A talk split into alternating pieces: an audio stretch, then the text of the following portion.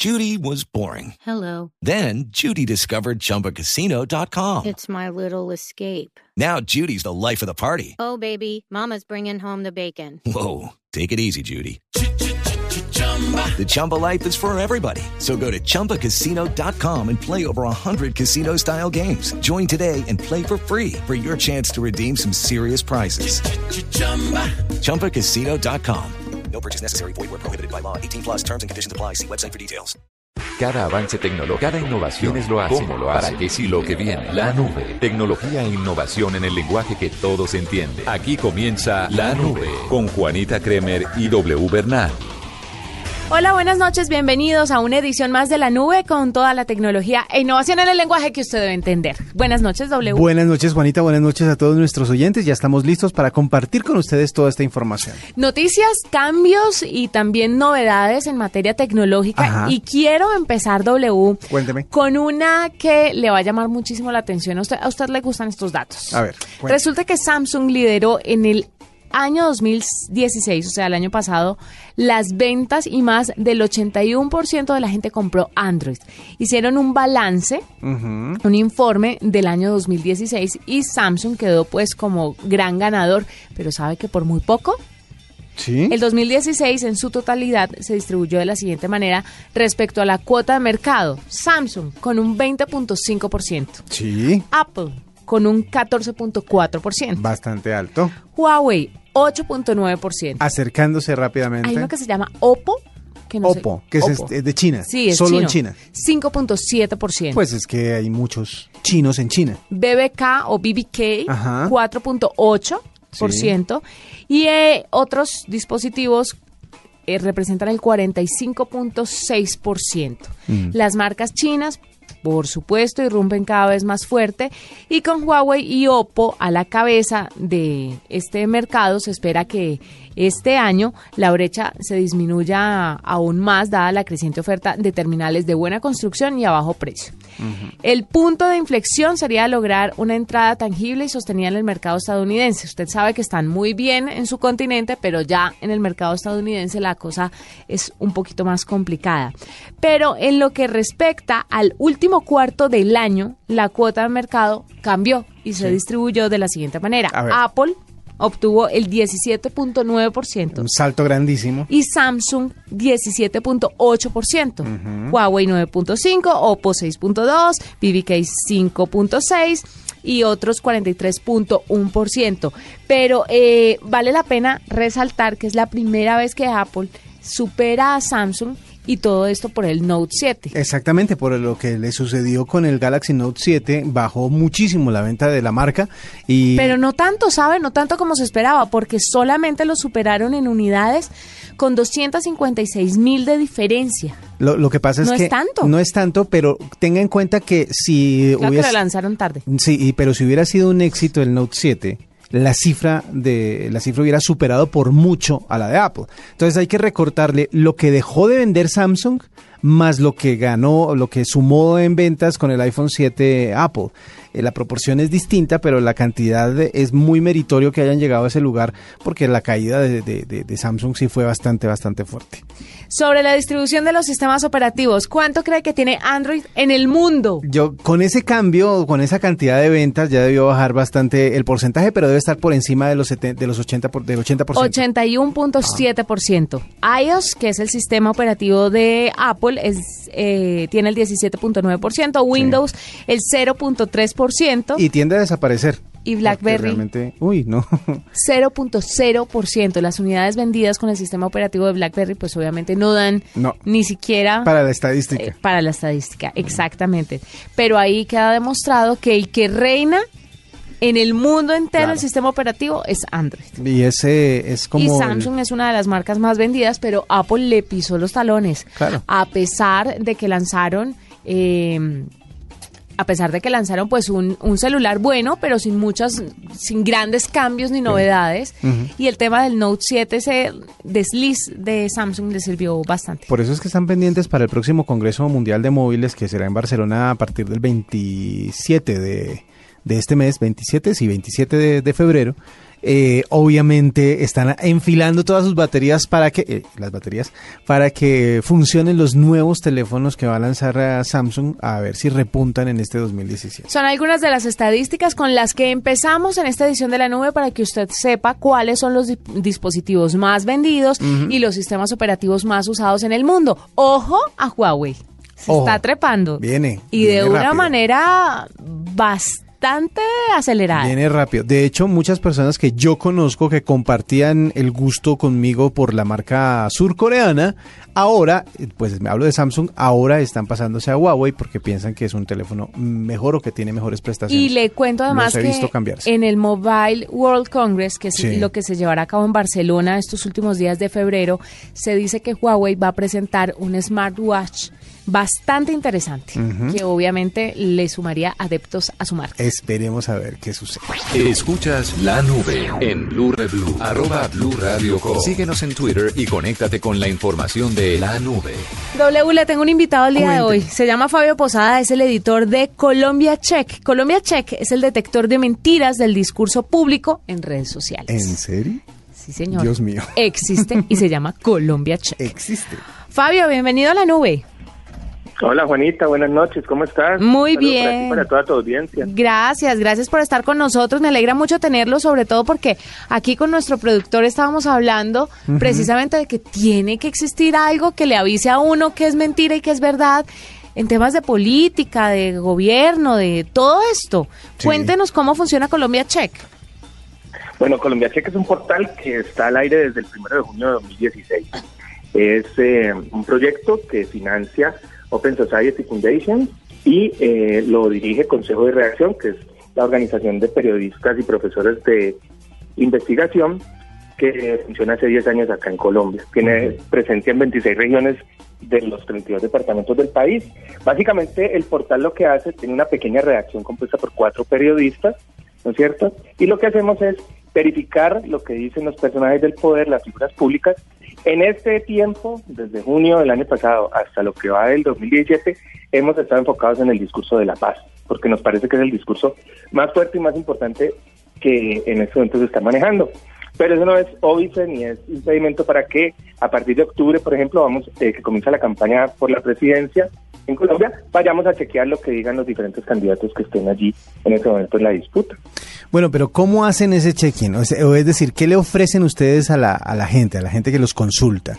Eh, que lo Ya. que estén diciendo, o sea, contrastan lo que dicen ellos con algún dato que ustedes tengan, investigan las cosas, ¿cómo funciona el tema? Ok, mira, pues nosotros hacemos parte de una gran comunidad de chequeadores, que en el mundo somos más o menos 100 portales en este momento que estamos agremiados bajo el Instituto Pointer y compartimos unos principios básicos para hacer el fact-checking. Esto no es que a alguien se le ocurrió, bueno, voy a chequear así como así. En esos principios fundamentales está, primero, escoger frases que hayan, que hayan sido dichas o se hayan publicado en ámbitos públicos. Los ámbitos públicos incluyen las redes sociales, por supuesto. Entonces nosotros hemos chequeado, por ejemplo, al presidente de la República, hemos chequeado a su mayor opositor, Álvaro Uribe, hemos chequeado a los miembros de las FARC, hemos chequeado a senadores, a ministros. Cogemos la frase que ellos dicen, ¿no es cierto? Y le hacemos una verificación de generalmente tienen que ser frases que tengan datos o cifras, cosas contrastables. Nosotros obviamente no chequeamos opiniones ni chequeamos procesos, por ejemplo, judiciales que estén en marcha, Sí, claro. porque el chequeo eh, termina con una calificación. Calificamos si eso que la persona dijo es verdadero o falso y allí hay cuatro categorías más que van desde lo aproximado hasta lo que es engañoso.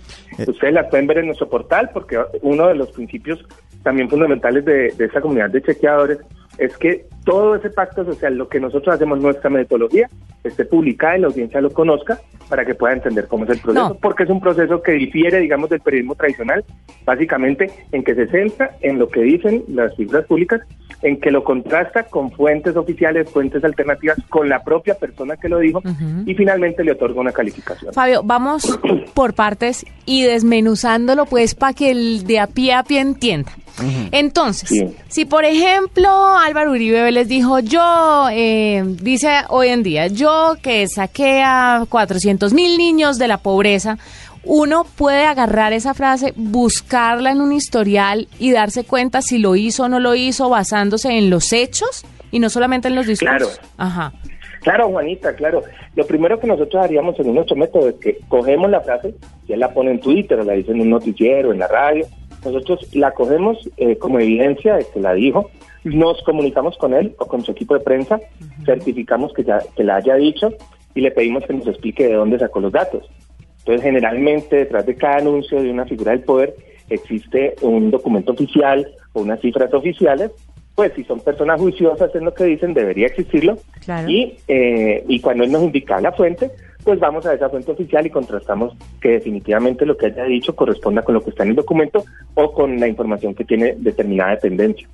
Entonces, en ese, en ese orden de ideas, pues vamos a esa fuente oficial. Si él de pronto nos dice, no, es que esa, esa información reposa en el informe de gestión del ICDF del año 2014 pues vamos al ICDF, hablamos con la directora, le pedimos el documento, lo estudiamos, lo analizamos, le pedimos eh, que nos diga si eh, la interpretación que ya ve pues, eh, en esa frase de Álvaro Uribe es correcta o no es correcta, qué grado de verdad tiene la frase, porque muchas veces los políticos, en algunas ocasiones con, con el deseo de engañar o de lograr un impacto, otras veces simplemente porque no leen a fondo lo que están hablando, se pueden equivocar, ¿no es cierto? En un dato, pueden tomar un dato correcto eh, por, por ponerte un ejemplo, dicen que la, la pobreza ha bajado en dos dígitos, ¿no es cierto? El desempleo ha bajado a dos dígitos, pero que eso es terrible para tal región.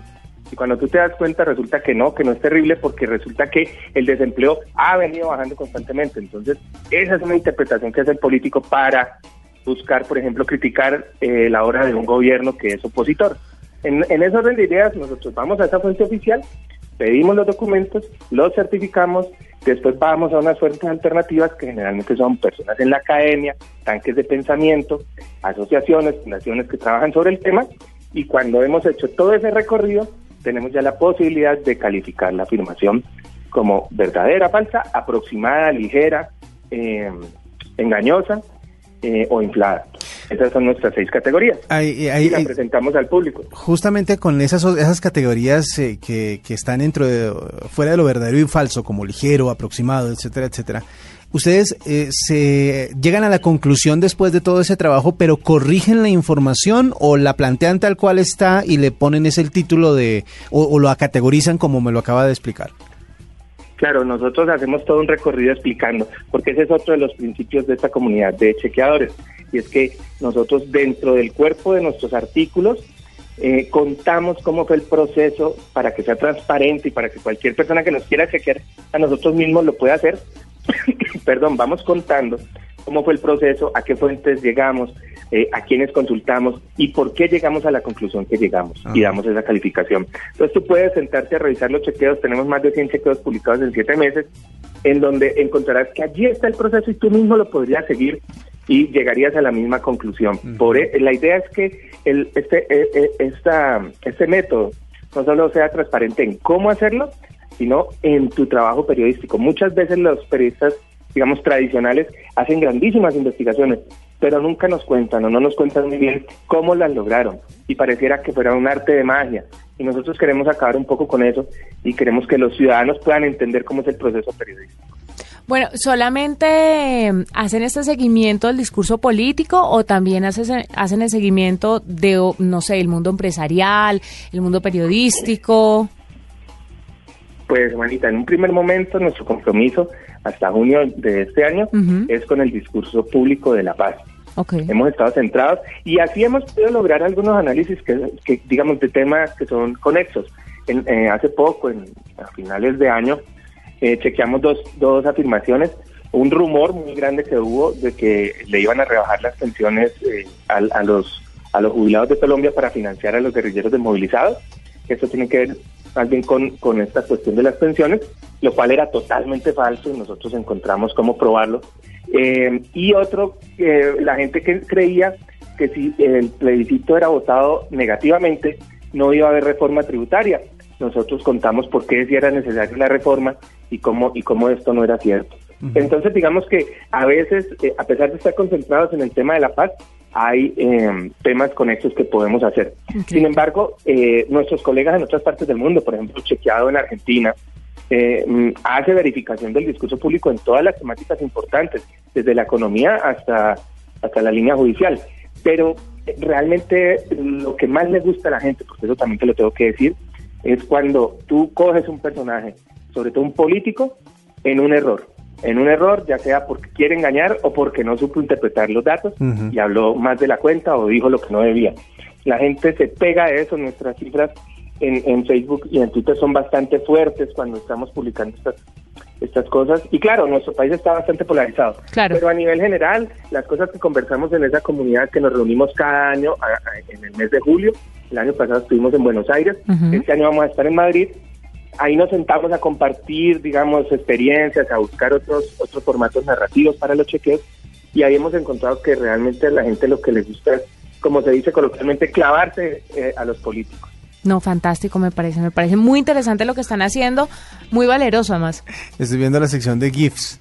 Esta sección de GIFs, ¿cómo funciona? ¿Es más divertido el asunto o los GIFs también tienen su chequeada de si son ciertos o no? No, claro, es, un- es, digamos, es una manera de tratar de presentar los chequeos eh, mm, de- de- en un formato que sea ma- mm, de mayor consumo y que, y que, que se pueda viralizar. Ajá. Nosotros no hemos avanzado mucho, tenemos allí algunos de algunos temas que se han presentado. Eh, fue más un experimento que hicimos con unos estudios. Nosotros también damos esta metodología como taller a otros colegas aquí en Colombia y en otras partes de Latinoamérica. Y en la Universidad ICESI de Cali les dimos un pequeño taller el año pasado y el resultado de ese taller fueron varios de esos GIFs que ven allí y vamos a ver cuándo la seguimos impulsando porque realmente no tenemos, ustedes comprenderán que es un emprendimiento pequeño y no tenemos en este momento la capacidad para sostener todas, eh, digamos, todas esas expresiones que están viendo allí. Pero seguramente va a Nos crecer y de forma acelerada porque lo que están haciendo es magnífico. Fabio, ¿cómo los pueden encontrar a través de redes sociales para que la gente empiece a buscarlos? En Twitter nuestro usuario es eh, arroba colcheck. ¿no es cierto? Y en Facebook el- la fanpage es eh, Colombia Check. Nuestra dirección eh, en el mundo de Internet es www.colombiacheck.com y es básicamente a través de esas tres, esas tres formas nos encuentran. Fantástico, mil felicitaciones, gracias por estar con nosotros aquí en la nube, seguiremos atentos a todo lo que vaya pasando con ustedes, si tienen novedades, si tienen, no sé, les da por lanzar una aplicación, lo que sea, pues obviamente las puertas de la nube están abiertas Ajá. para todos ustedes. Mil gracias por estar con nosotros, Vale. Fabio. Vale, Juanita, muchas gracias. Es muy importante que tu audiencia sepa que nos pueden, a través de las redes, enviar solicitudes para frases que quieran que chequemos de políticos.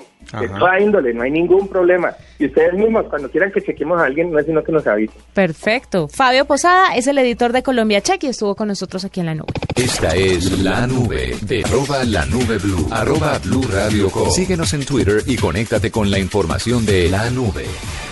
Bueno, doble, cuéntame la noticia que usted me tenía ahí, pero lista. Vea, Google, usted sabe que todo el mundo está preocupado por el tema de la proliferación de, de noticias falsas en Internet. Sí, ¿verdad? señor.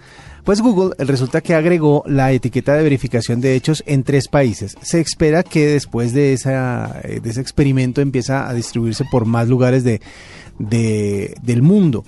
Eh, la fact check es la etiqueta que va a aparecer cuando usted busque alguna noticia, ¿sí? Va a aparecer el, medio. Eh, usted, por ejemplo, eh, dice qué sucedió hoy en, en, no sé, en orden público y aparecen las noticias de orden público que usted busca en Google, aparecen los resultados y siempre aparece el link que lo va a llevar a la noticia y debajo aparece el medio que lo está publicando y la fecha de publicación. En algunos casos va a aparecer esa etiqueta, fact check, antes del medio de comunicación que usted está buscando. Pero ¿sabe qué me parece interesante? Leía la noticia también esta mañana y me daba cuenta que está mm, en el mundo entero. Empezaron en Inglaterra, Sí, Estados sí, Unidos, claro. luego Francia, España y la cosa funcionó muy bien. Ahora en América Latina están en Argentina, México y Brasil, Sí. pero porque se unieron los de Google a unas organizaciones que se dedican a verificar las noticias. Exactamente. Sería muy interesante que nuestro productor hablara con Google Colombia a ver si la cosa también está funcionando en nuestro país o si hacen esas alianzas, alianzas directamente con los medios de comunicación. La, la intención inicial es obviamente que cada etiqueta que sea verificada con este fact check sea una, mejor dicho, la, la manera en que la gente compruebe que las noticias son reales.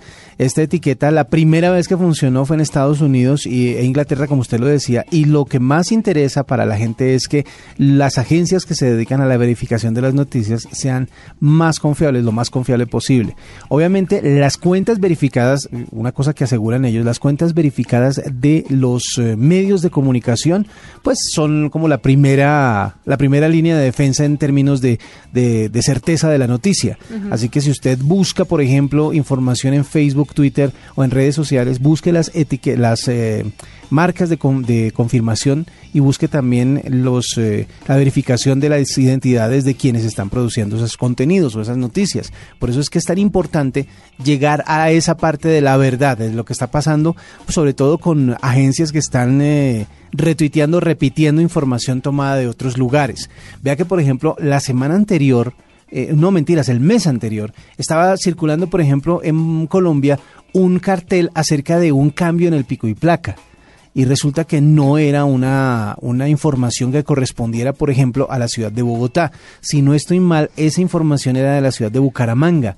Y estaban haciéndola circular por diferentes medios, tanto que alguna, algún blog de esos que quiere compartir información o algún agregador de información, lo que hizo fue tomarlo como cierto y publicarlo como si fuera algo que estuviera pasando en la ciudad de Bogotá. Pero es que mire, nada más eh, páginas como o eh, estas eh, comunidades como Sí. Actualidad Panamericana, que obviamente son sitios de entretenimiento, pero que mucha gente desconoce que son noticias falsas, Sí. tragan entero totalmente todas esas informaciones y todas esas noticias que van lanzando.